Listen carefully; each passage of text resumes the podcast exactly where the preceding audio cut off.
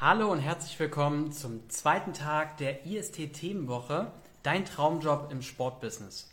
Nachdem wir gestern passend zum Valentinstag äh, das Thema hatten, das perfekte Match, wie du deinen richtigen oder den perfekten Arbeitgeber findest, haben wir heute wieder ein spannendes Thema und zwar ein Thema, was wir auch häufig von euch gefragt bekommen in den äh, Nachrichten, egal ob bei Facebook oder Instagram.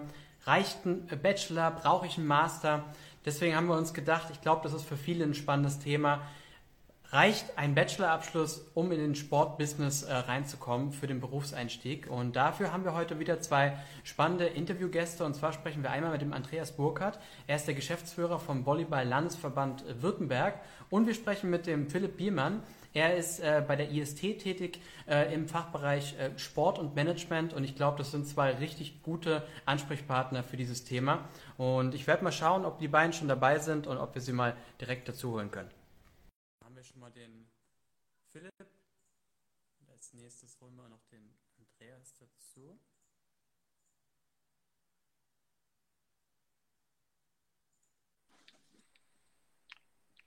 Hallo Stefan. Hi Philipp. Ich hole jetzt noch kurz einen. Ja, ich höre dich schon mal gut. So, ja. Siehst du und hörst du mich auch? Ich sehe dich und höre dich. Perfekt, da kommt auch schon der Andreas. Andreas, siehst du uns und hörst du uns? Jawohl, das tue ich. Also, herzlich willkommen. Danke, dass ich dabei sein darf. Äh, danke, Stefan. Und hallo, Philipp. Hi, Andi. Ja, ich danke, ich danke euch beiden, dass ihr euch die Zeit genommen habt. Ähm, gerade ja angeteasert. Spannendes Thema heute. Es geht um das Thema äh, reicht äh, in Anführungszeichen ein Bachelorabschluss für den Berufseinstieg in die Sportbranche. Gestern haben wir auch schon ein spannendes Interview gehabt, deswegen ich freue mich total, dass ihr euch heute die Zeit genommen habt für unsere Abonnenten, äh, um über dieses äh, spannende Thema zu sprechen. Bevor wir auf das Thema zu sprechen kommen, vielleicht stellt ihr euch einfach mal ganz kurz vor, äh, damit alle, die gerade zuschauen, auch wissen, äh, ähm, wer jetzt gerade über dieses Thema eigentlich spricht. Andreas, willst du dich kurz vorstellen? Na klar, gerne. Also äh, mein Name ist Andi Burkhardt, ähm, bin jetzt beim Volleyball-Landesverband tätig, äh, vorher auch schon ähm, in anderen Funktionen gewesen, dort auch Geschäftsführer beim äh, Schweriner SC, ähm, der seines Zeichens in der Volleyball-Bundesliga spielt, äh, Rekordmeister auch ist, ähm, davor auch als Trainer mal tätig gewesen, äh, unter anderem Co-Trainer in Suhl und äh, würde sagen, ich bin ein Volleyball-Experte oder Nerd, das kann man sehen, wie man will, aber durch und durch im Sport zu Hause und überwiegend in der Sportart Volleyball. Sehr cool. Ich glaube, da kannst du auch einiges äh, zu dem Thema heute, heute beitragen. Sehr spannend. Philipp, erzähl mal kurz was über dich noch. Hi, ich bin der Philipp Biermann. Ähm, ja, bin beim IST, ähnlich wie mein Kollege Marcel gestern, äh, für das Thema Sales and Marketing zuständig im Fachbereich Sport und Management. Das bedeutet hauptsächlich Betreuung dualer Arbeitgeber als auch dualer Studenten, ähm, Karriereberatung. Ähm, wir betreuen aber natürlich auch Profisportler, Kooperationspartner, ähm, und ja, helfen so jungen Menschen auf ihrem Weg ins Sportbusiness. Ähm, ich habe BWL mit Schwerpunkt Sportmanagement studiert.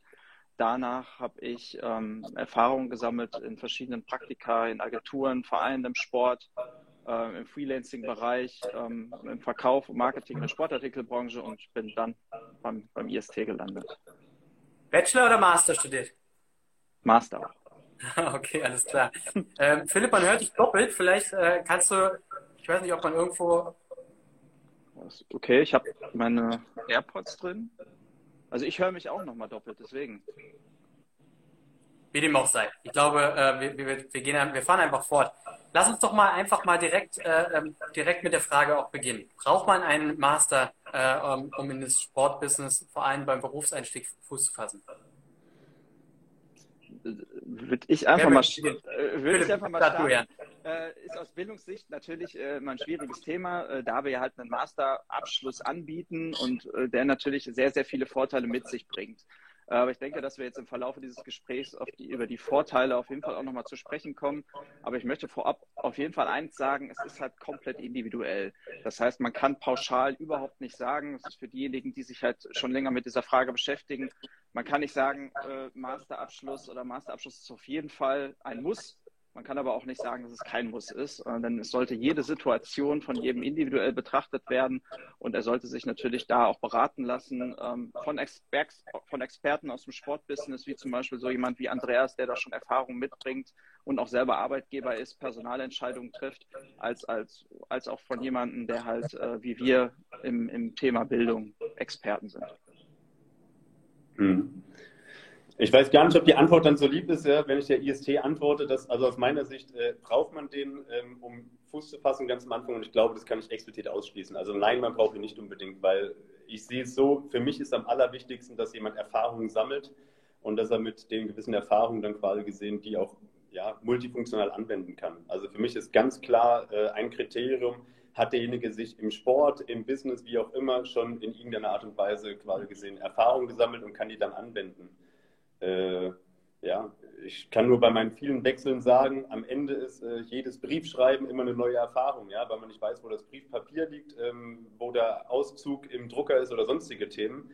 Ähm, aber trotzdem weiß man, auf welche Themen man achten muss und wie man das Ganze dann anwenden kann. Also diese Erfahrung finde ich viel wichtiger als den Abschluss und gerade zum Einstieg ist es nicht notwendig, weil man dadurch vielleicht auch sehr, sehr früh den ersten Schritt gehen kann, um die Erfahrung zu sammeln. Hm, ja, ich glaube, trotz dessen vielleicht, und da, äh, da kann man dann eben sagen, äh, die Frage ist, wie es dann eben weitergeht und ob es nicht auch total sinnvoll ist, den anzuwenden. Und da habe ich dann, glaube ich, auch eine vielseitigere Meinung, ja. Bevor wir zu der vielseitigeren Meinung kommen, wollen wir ganz kurz, wir haben gerade noch eine Frage gestellt bekommen, äh, ähm, vielleicht ganz kurz darauf eingehen. Einen Moment, ich muss da wieder hochgehen. Kann ein in Brasilien ausgebildeter Sportwissenschaftler in Deutschland im Außendienst arbeiten? Ich glaube, ich jetzt äh, als, äh, als ähm, Stellvertreter für, für die Jobbörse, Jobs im Sport, würde da vielleicht einfach mal kurz antworten, ich würde sagen, das geht auf jeden Fall. Also jetzt mal rein von den, von den Skills her. Natürlich gibt es auch immer ein paar arbeitsrechtliche äh, Thematiken, die man dort noch zu klären hat. Aber ähm, gerade beim Thema Außendienst geht's ja auch, kommt es ja auch sehr, sehr stark um die äh, persönliche Kompetenz an. Also wie sehr ist man jemand, der nach draußen geht, der andere Leute anspricht, äh, der einfach auch eine gewisse Vertriebsmentalität mitbringt.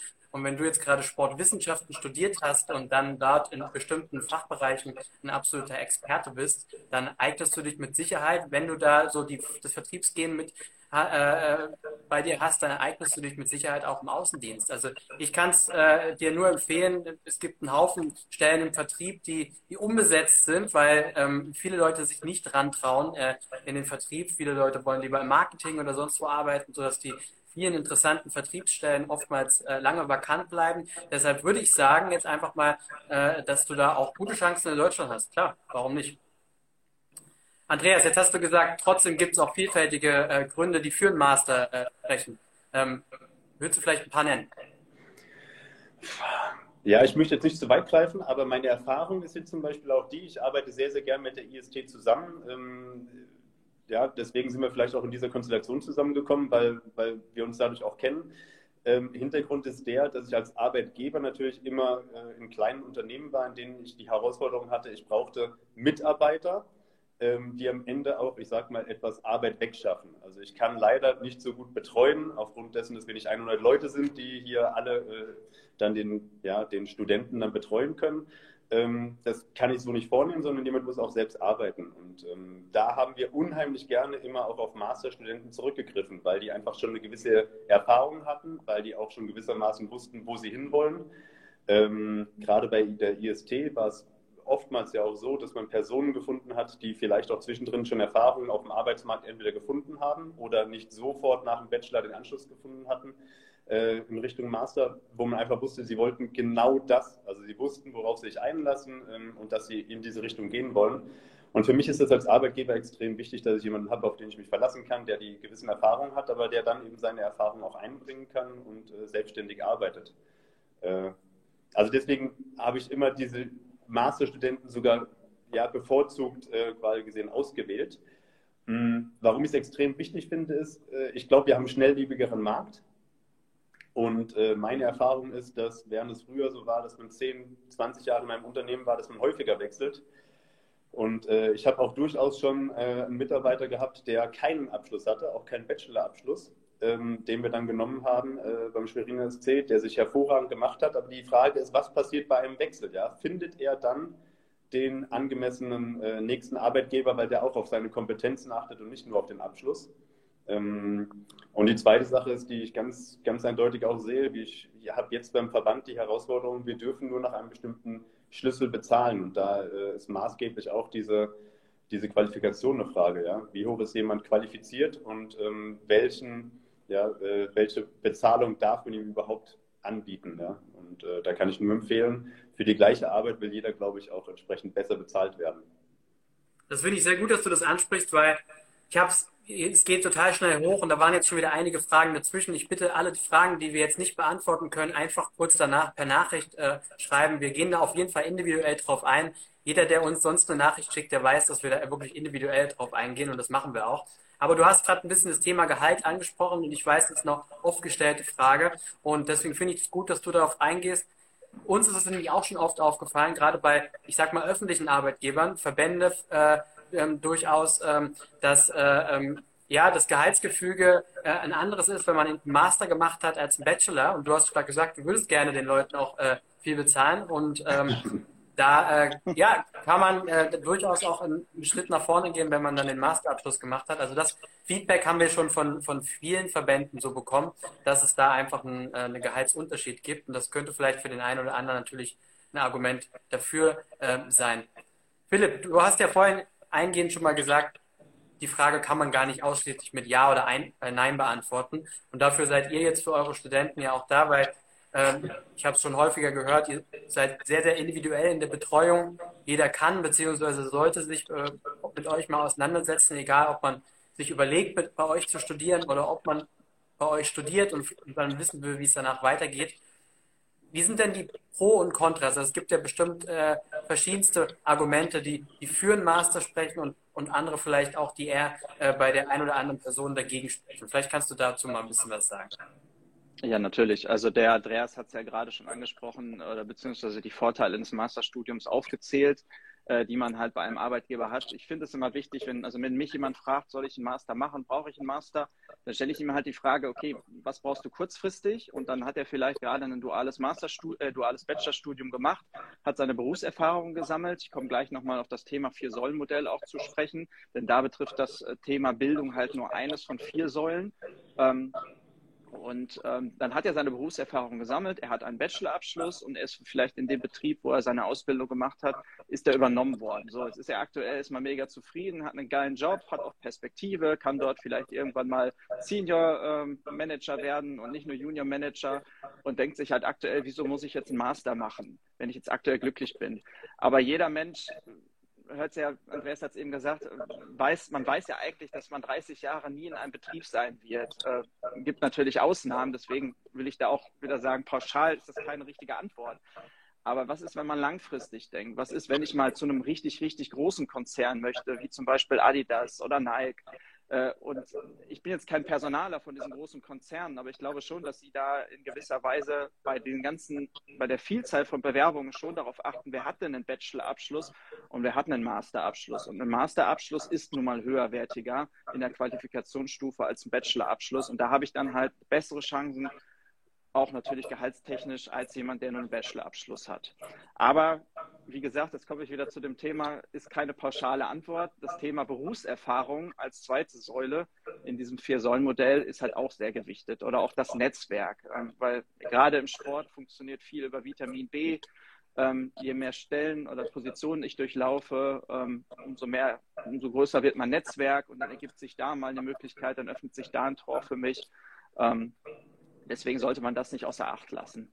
Ähm, ja, man könnte da, glaube ich, stundenlang drüber diskutieren. Ich glaube, das Wichtigste ist, um auf den Punkt zu kommen, deine Frage, ähm, jeder, der sich mit dieser Frage beschäftigt, sollte sich beraten lassen und wirklich seine Situation individuell sich anschauen. Wir haben, äh, du hast gerade gesagt, ähm, langfristig gesehen, da haben wir auch eine Frage reinbekommen. Die Frage war nämlich äh, mal abgesehen vom Berufseinstieg, Inwiefern äh, kann denn langfristig gesehen ein Master sich von einem Bachelor unterscheiden? Gibt es da Erfahrungswerte, die ihr gesammelt habt? Inwiefern langfristig? Also, also das, das Thema heute war ja, reicht ein Bachelorabschluss zum ja. äh, erfolgreichen Berufseinstieg? Und die Frage, die kam jetzt von jemandem, der schon um ein paar Jahre weiterdenkt, war ja einfach, okay. jetzt, er ist schon im Beruf und würde aber gerne wissen, langfristig gesehen, äh, auch nach dem Berufseinstieg, äh, kann es dann nochmal Unterschiede geben, dass man, wenn man eben einen Master hat und keinen Bachelor?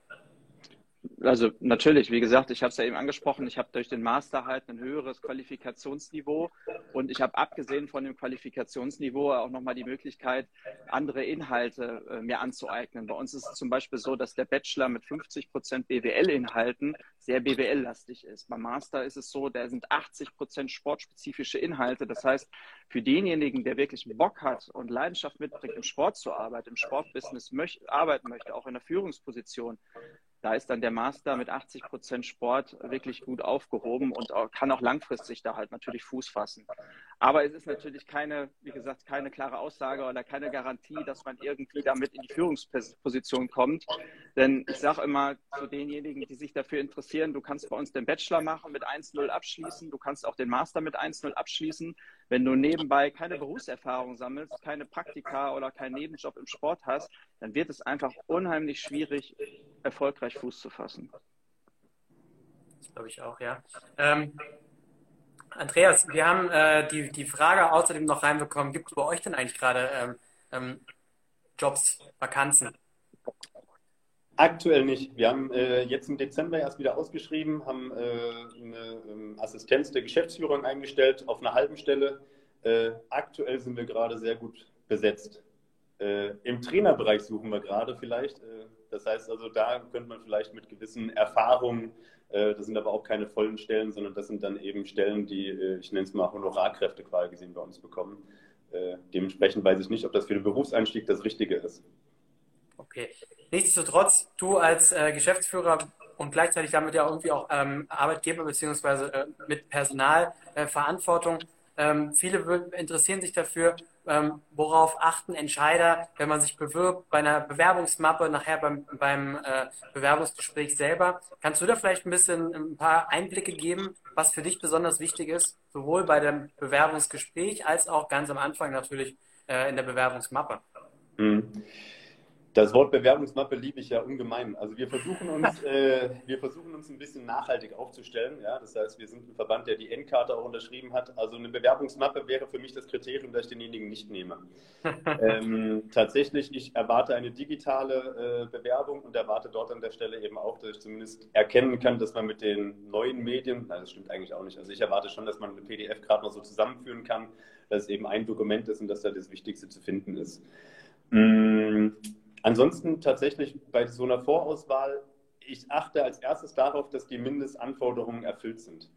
Äh, das heißt also, wenn wir mal ausschreiben würden und da steht Master drin, dann würde ich das auch äh, abfragen. Häufig ist bei uns die Mindestvoraussetzung Studienabschluss, das heißt also der Bachelor würde ausreichen. Äh, dann steht eben Erfahrung im Sport drin. Ähm, das heißt bei mir nicht, dass jemand ein Sportstudium absolviert haben muss, sondern er muss neben seinem Studium, beispielsweise reine BWL, muss er dann eben Erfahrung gesammelt haben, dass er als Ehrenamtlicher irgendwo agiert äh, hat oder äh, längerfristige Trainererfahrung, sodass ich eben auch weiß, okay, derjenige kennt sich mit Sport ein wenig aus und kann das Ganze eben auch äh, transportieren vom Studium dann in die Praxis. Hm. Vorhin hat es schon angeklungen, ich glaube ganz wichtig, dieses Vitamin B, für mich ist die Empfehlung äh, oder dass die Erfahrung mit einer Person, also ich war in vielen, vielen Gremien auch tätig, und wenn dann jemand positiv auffällt, ja, der ähm, durch einfach, ich sag mal, die Art und Weise, wie er agiert, ähm, aber dass man auch merkt, okay, der versteht das Grundschema, ja, worüber wir sprechen, etc. Das ist für mich schon äh, auch ein großer, großer Punkt, wo ich einfach merke, okay, jemand kann mitdenken, jemand kann eigene Entscheidungen gegebenenfalls treffen, kann äh, auch in der Außenrepräsentation arbeiten das sind so die Dinge, wo ich sage, dann, dann kann ich nicht umhin, diese Person auf jeden Fall einzustellen. Ja. Ähm, es sind bei mir, denke ich, eher so die smarten Themen. Also ich gucke auf den Studienabschluss und mich interessiert fürs Bewerbungsgespräch dann eben auch, ob ich vielleicht was Besonderes in, in den Noten sehe. Also jemand, der sich irgendwo besonders hervorgetan hat oder äh, besonders schlecht war. Dann kann es sein, dass ich dann nachfrage. Aber um ehrlich zu sein, interessieren mich die Noten nicht. Äh, ich weiß nicht, ich glaube aber, es geht vielen so. Also ich habe schlechtere Noten bekommen in der Sportart Volleyball als in der Sportart Schwimmen, die ich äh, selbst zugegebenermaßen nicht kann. Ähm, das heißt, für mich sind Noten relativ. Ich glaube, es geht eher um Qualifikation und Soft Skills und ähm, das muss man eben praktisch in irgendeiner Art und Weise erlernen. Und äh, nachdem ich äh, sehr viel mit Ehrenamtlichen hier beim Volleyballverband zusammenarbeite, ähm, glaube ich, ist es auch sehr wichtig, dass man die Einstellung kennt, teilen kann und am besten eben auch selbst äh, ehrenamtlich agiert und vielleicht eben auch sozial denken kann. Und ähm, das, das sind für mich so die Faktoren, wonach ich erstmal so versuche vorauszusortieren. Äh, vielleicht als kleiner Nebensatz, ich versuche dabei sehr rational vorzugehen. Also ich habe für mich in jeder Bewerbung, ich suche mir die Stelle aus und überlege mir, was sind die Faktoren, die ich brauche. Also bei einer Assistenz war mir jetzt wichtig, sie oder er muss irgendwie den Faktor Assistenz kennen, also welche Aufgaben stecken dahinter. Dann gab es das zweite, hat man den Studienabschluss, hat man im Sport gearbeitet und hat man mit Ehrenamtlichen. Und bei jedem steht dann entweder ein Plus, ein Minus oder eine Null. So mache ich mir erstmal rational, okay, welche Facetten davon werden abgebildet. Was nicht heißt, dass man alles haben muss, um genommen zu werden, aber so versuche ich zumindest eine Stringenz reinzubringen, um zu wissen, okay, auf welchen, äh, ja, welches Erfahrungsspektrum kann ich mich dann hinterher verlassen und wo muss ich reinfragen, ob er sich, er oder sie sich da reindenken kann. Also das ist mal so rational. So kann man sich, glaube ich, auch ausmalen, okay, in welche Richtung muss ich denn vielleicht arbeiten, um eine Stelle zu bekommen, wenn man sich ausmalt, in welche Bereiche äh, man dort eigentlich dann äh, hereinschneidet. Ja. Spannend, ja, cool. Ich glaube, ich finde es immer spannend und viele anderen geht es auch so, dass äh, wirklich von Entscheidern das mal direkt zu hören, weil man kann immer viel erzählen, aber wenn jemand, der auch für Personalentscheidungen zuständig ist, das dann einfach mal äh, ein paar Insights gibt, dann ist es, glaube ich, äh, äh, sehr, sehr lehrreich für viele. Ähm, wir haben jetzt häufig das Thema Netzwerk angesprochen. Ich möchte noch mal ganz kurz aufs Bachelor, Master zurückkommen. Ähm, ich glaube, es ist kein Geheimnis, dass in der Sportbranche äh, das ähm, wichtiger ist, als in vielen anderen Branchen wirklich ein gutes Netzwerk zu haben. Das Netzwerk kommt aber ja nicht von irgendwoher. Das muss man sich in der Regel irgendwie aufbauen. Und ähm, ich äh, persönlich fand das jetzt beispielsweise besonders spannend in meinem Masterstudium. In der Regel äh, ähm, sucht man sich ja was, was man in seinem Bachelor besonders ähm, spannend fand ähm, und versucht sich da noch ein bisschen drauf zu spezialisieren im Master, um dann wirklich in seinen Job reinzugehen. Und Philipp, wenn ich das richtig gehört habe, bei euch ist das ähnlich. Am Anfang ist es sehr, sehr auch BWL-lastig und äh, im Master geht es dann schon äh, sehr, sehr in die, in die Sportschiene rein. Ähm, ist das vielleicht auch nochmal, also bei mir war es damals so, ich weiß nicht, was, was macht ihr in eurem Master, dass man dort äh, den künftigen Sportmanagern vielleicht nochmal noch gezielter das richtige, in Anführungszeichen, Netzwerk mitgeben kann, dass man einfach die Möglichkeit hat, die richtigen Leute für den äh, richtigen Job später kennenzulernen. Ja, genau. Also wir haben, wie gesagt, in unserem Master, der ist halt 80 Prozent sportspezifischen Inhalten dabei und die 20 Prozent äh, General Management Module, die dann dabei sind, das sind auch nicht klassische Grundlagen der BWL Module, sondern unter anderem Leadership Skills. Also bei uns wird man dann wirklich darauf vorbereitet, dass man halt mit diesem Masterabschluss halt auch diese Führungspositionen anstreben kann. Und das halt im, im Sport. Also Finanzierung im Sport äh, unter anderem gehört dann halt dazu. Also wie gesagt, das Ganze, was halt im Bachelor gelehrt worden ist, was den, den, den Studierenden auch Spaß gemacht hat, das wird dann halt nochmal vertieft. Ähm, noch ein anderes Thema, was mir gerade eingefallen ist, ähm, um halt den Leuten da so ein bisschen nochmal zu helfen, die vielleicht einfach nochmal sich so ein bisschen Wissen aneignen möchten, die sich spezialisieren möchten, aber sagen, okay, so ein Master ist ja doch irgendwie nochmal eine lange Zeit ähm, und dauert dann doch irgendwie ein bisschen mehr, wenn man gerade dann auch noch eine Vollzeitstelle hat. Äh, oft ist es dann so, dass man halt auch noch mal ein paar Jahre arbeitet und dann sich überlegt, okay, jetzt noch mal lernen. Es gibt halt aber natürlich auch berufsbegleitende kleinere Weiterbildung, wo man sich dann wirklich ganz, ganz gezielt noch mal spezialisieren kann. Wir haben es eben angesprochen, als Sportwissenschaftler im Außendienst zu arbeiten. Ähm, es gibt dann zum Beispiel auch die Möglichkeit, im Vertriebsmanagement mal eine kleinere Weiterbildung zu machen. So habe ich auf der einen Seite habe ich halt die Möglichkeit, mir wirklich Wissen, Know-how anzueignen, mache eine Weiterbildung, das heißt, erhöhe dadurch natürlich auch nochmal mein Qualifikationsniveau und ähm, kann somit halt das, was ich als Ziel anstrebe, auch erreichen. Und wahrscheinlich auch das Netzwerk nochmal vergrößern, oder? Ich meine, die, nur genau. als Beispiel, die Interviewpartner beispielsweise habt ihr jetzt auch organisiert. Das heißt, man sieht schon, äh, wie vernetzt die IST-Hochschule äh, innerhalb der Sportbranche ist. Und ich glaube, das ist halt auch ein wirklich kernrelevanter Punkt, wenn man dort äh, ähm, ja, gute Jobs haben will, dass man einfach gut vernetzt ist. Und ich glaube, das ist etwas, was man durch euch dann wahrscheinlich auch nochmal mitbekommen äh, kann, oder? Genau, also ich glaube, das zeichnet uns auch aus und das kann man, glaube ich, auch erhobenen Hauptes sagen, dass wir wirklich auch Dozenten aus der Praxis, aus der Wirtschaft haben, das sind nicht nur Dozenten, sondern wir sind zum Beispiel auch bei unseren Events. Ich habe zum Beispiel mit dem Andreas zusammen beim DVV-Pokalfinale, was einmal jährlich äh, in Mannheim stattfindet. Äh, der hat da schon mal einen Vortrag gehalten vor Studierenden, die wir mit auf eine Exkursion genommen haben. Äh, wir nehmen die mit und geben denen exklusive Einblicke in die Stadionkulisse, sodass sie dann auch die Möglichkeit haben, dort direkt Visitenkarten zu schnappen und dann Kontakte aufzunehmen zu den Experten aus der Wirtschaft. Und das sind halt diese zusätzlichen Punkte, die, ich, die man bei uns halt noch mitnehmen kann. Da muss man auch gar nicht Student sein, sondern das kann man auch als Interessent. Also für all diejenigen, die gerade zuhören und davon noch nie gehört haben, folgt uns auf unseren Kanälen, dann seid ihr immer auf dem Laufenden. Ich denke, dass wir dieses Jahr, wenn die Corona-Zahlen dann doch wieder mal ein bisschen gesunken sind, doch nochmal das eine oder andere Event auf die Beine stellen und freuen uns da über jeden, über jeden Interessierten äh, für das Thema Karriere im Sportbusiness. Gestern haben wir ganz am Ende noch einen, einen Ausblick gegeben und würde ich gerne mit euch gerne auch machen. Ähm, wie glaubt ihr, wird sich der Arbeitsmarktsport in den kommenden Jahren entwickeln? Ich glaube, ein Punkt, den wir jetzt gerade durch Corona stark gesehen haben und wir jetzt als Jobbehörde sehen es natürlich auch an den Stellen, die uns zugeschickt werden, ist, dass es sehr viel digitaler wird.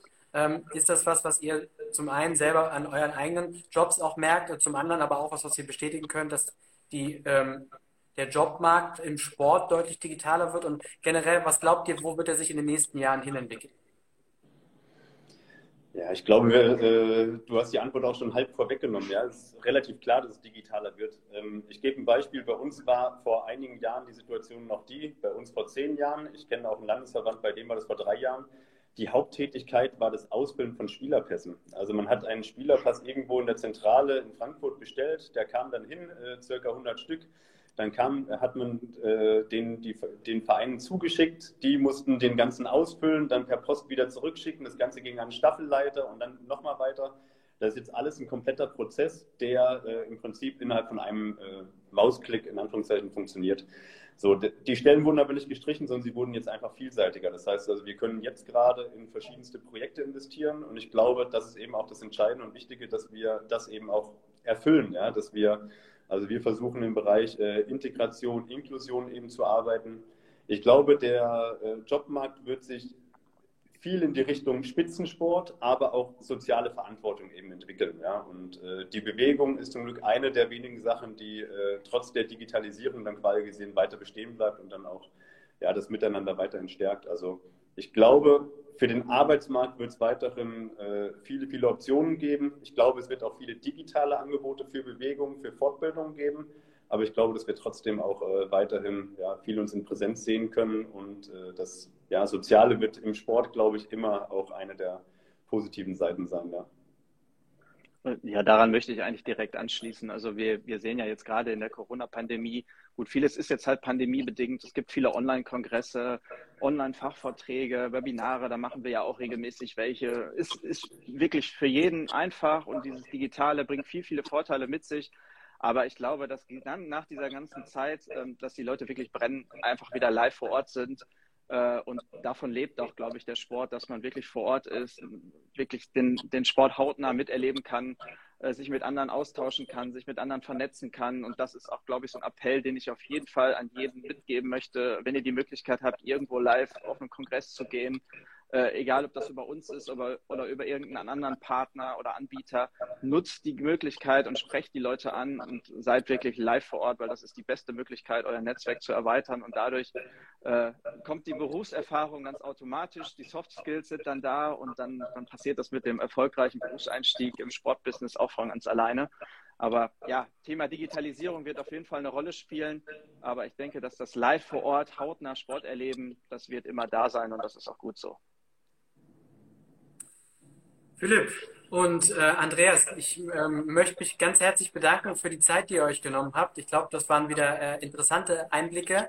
Äh, möchte gerne daran erinnern, dass wir morgen um 11 äh, bereits das nächste Interview haben. Da geht es äh, um ähm, äh, Dinge, die man tun und Dinge, die man nicht tun sollte, wenn man sich bewirbt. Also äh, einige äh, spannende äh, Insights äh, von jemandem aus dem Personal. Ich glaube, da ähm, sollten äh, unsere Zuhörer sich schon mal den Terminkalender beiseite legen.